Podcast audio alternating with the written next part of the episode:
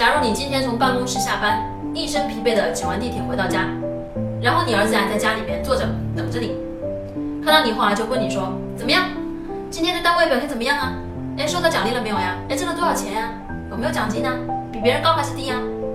你试试看，你只要想一下这个场景，你就会觉得非常的荒谬。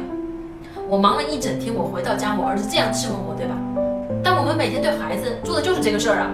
不要为了作业的事情跟孩子吵架，因为你知道孩子只是借由你来到这个世界，他们并不属于你，孩子不是你的私人财产。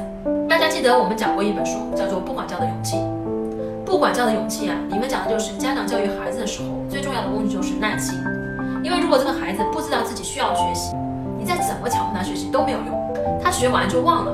他学完就不喜欢学习，甚至他考上大学以后都不学习，你拿他一点办法都没有。所以你只有耐心的等待，他有一天突然会明。